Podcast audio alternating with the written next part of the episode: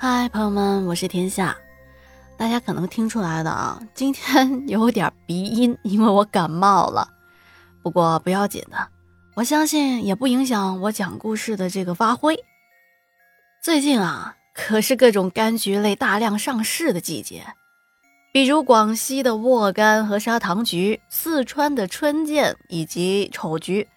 还有湖南石门的蜜橘也是特别的好吃，这酸甜可口啊，吃了一个还想再吃一个。不过啊，大家可别误会，今天可不是来给大家推荐橘子的。但是今天的故事也跟橘子有一些关系。我想问大家一个问题啊：如果大半夜的时候，有一个不认识的人提着一兜子新鲜的橘子送给你？你敢不敢吃呢？这个故事啊，是一位阿姨告诉我的。这件事情啊，发生在六十年代，那会儿啊，阿姨才刚二十二岁，长得那叫一个漂亮和水灵啊，是四里八方的大美女。这经过别人的介绍，相亲成功，嫁给了在贵州的某机务段的一个维修工人。可能有很多小伙伴不知道机务段是干什么的。机务段呢，简单的来说就是负责火车的维修工作的这么一个部门。这新婚的小夫妻也是非常的恩爱。但是阿姨的老公啊，工作非常的忙，而且啊，经常要出差。比如要是某个路段出现了故障，他一去维修就得好几天。这阿姨啊也没上班，也就是说，她是一位家庭主妇。这刚结婚也还没小孩，他平时的生活就是收拾收拾家里，完了呢跟邻居聊聊天这日子啊一天一天就过去了。这一天晚上啊，他吃完晚饭，大概是七点多钟吧，觉得整个人有一些不舒服，早早的就睡着了。也不知道睡了多久，这迷迷糊糊的，就听到好像有脚步声。他一看，发现家门口有一个人影。他顿时就清醒了，一下子从床上坐了起来，并且啊，拿起了旁边扫床的一个小笤帚，拿在了手里。你，你是谁？你别过来啊！你要过来，我就打你。在这里啊，要说一下阿姨当时住的这个房子的情况。在那个年代，也没什么商品房的买卖，这夫妻一结婚呢，都是住进了单位给分配的房子。说是一间房子，其实就是一个大单间，除了厕所和厨房，沙发啦、床啦、椅子、桌子全都摆在同一间屋里。所以他当时在床上就可以看到门口站着这么一个人影。刚才阿姨还说着话呢，赶紧就把床旁边的一个台灯给打亮了。灯光亮了之后呢，他看到门口站着一个小伙子。那小伙子很不好意思的挠挠头说：“啊，嫂子，你可别害怕，我是大哥的同事，我叫建军，知道大哥出差了。”所以啊，这会儿下班我就过来看看你。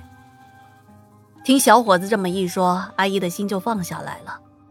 她仔细的打量着眼前这个男人，只见她浓眉大眼，皮肤白皙，身上啊穿着和丈夫一样的工作制服，这颗心呐马上就放下来了。哦，你是我老公同事啊，快请坐，快请坐，来喝点水吧。啊，嫂子，也怪我没提前打一声招呼，这不就是来的时候看到你门也没关严，这太危险了。对了，这个是啊，我刚买的橘子，可新鲜了啊，你一会儿啊尝一尝。于是啊，两个人呢就开始聊起了天来。小伙子阳光帅气，说话幽默风趣，两个人呢相谈甚欢。聊了大概有一个小时吧，阿姨看了一下墙上的钟表，哦呦，已经是晚上的十一点了。那小伙子也发现了阿姨看着墙上的钟。哦，啊，嫂子，这时间也不早了，我就不打扰你休息了。我有空啊，还会过来看你的。阿姨心想也是，这天色太晚了，留着一个男人在家里，这容易传出闲话呀。于是，他就送着这小伙子出了门接着，他又回到床上躺下，这眼睛啊，这一闭，又一睁，哎，我这房间。怎么是黑着呢？刚才不是来客人了吗？我还把灯给开开了。哦，原来刚才那些是在做梦啊！这会儿啊，他想上厕所，于是呢就把床头的灯给拉开了。就在他走向厕所，经过了茶几旁边的时候，余光就瞟到了桌上，居然放着一兜橘子。他心里咯噔了一下，难道刚才不是做梦？是真的一个叫建军的小伙子来家里了？他一看墙上的钟，现在是十一点十分，也就是说，刚才那些事情都是真实发生的了。那会儿啊，他也没多想。就觉得可能真的是来了客人。可是接下来的连续五天，他天天都梦到那个叫建军的小伙子。这小伙每天来呀，都带着一兜橘子。不过这一次啊，确实是做梦，因为他醒来之后也没发现桌上有橘子。但奇怪的是，每一次这小伙子来呀，在梦中都是下午的三四点钟。而且每天做的这个梦啊，就像连续剧一样。在梦中，他和这小伙子呀，也是聊得特别的投缘，甚至啊，还聊到了自己的丈夫。从小伙的言语可以得知啊，小伙和丈夫的关系那是特别的铁。在连续做了五天的梦之后，第六天丈夫回来了，当天晚上他就没有做这样的梦了。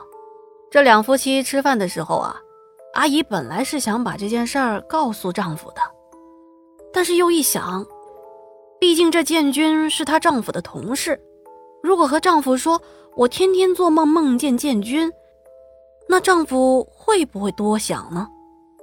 于是，她就没把这个事儿告诉老公。又过了两天，丈夫又出差了，这建军呢？就好像知道了她丈夫不在家一样，当天晚上又来到了她的梦中。今天的建军呢，神情和往常有点不太一样。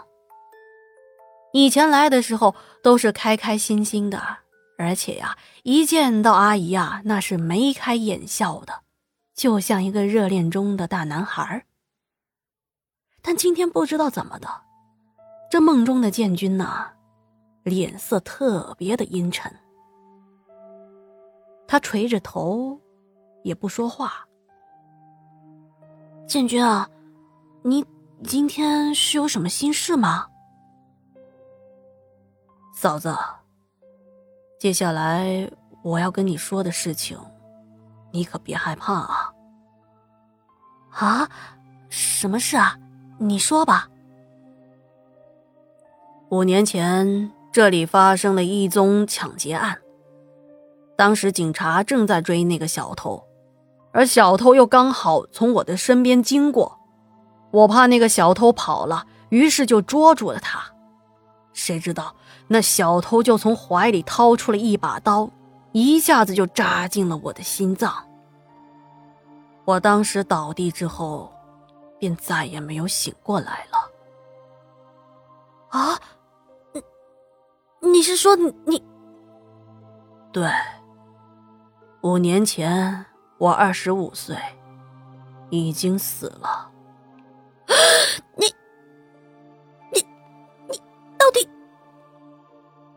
嫂子，你别怕，我不会害你的。我就是一个人在这儿，太孤单，太寂寞了。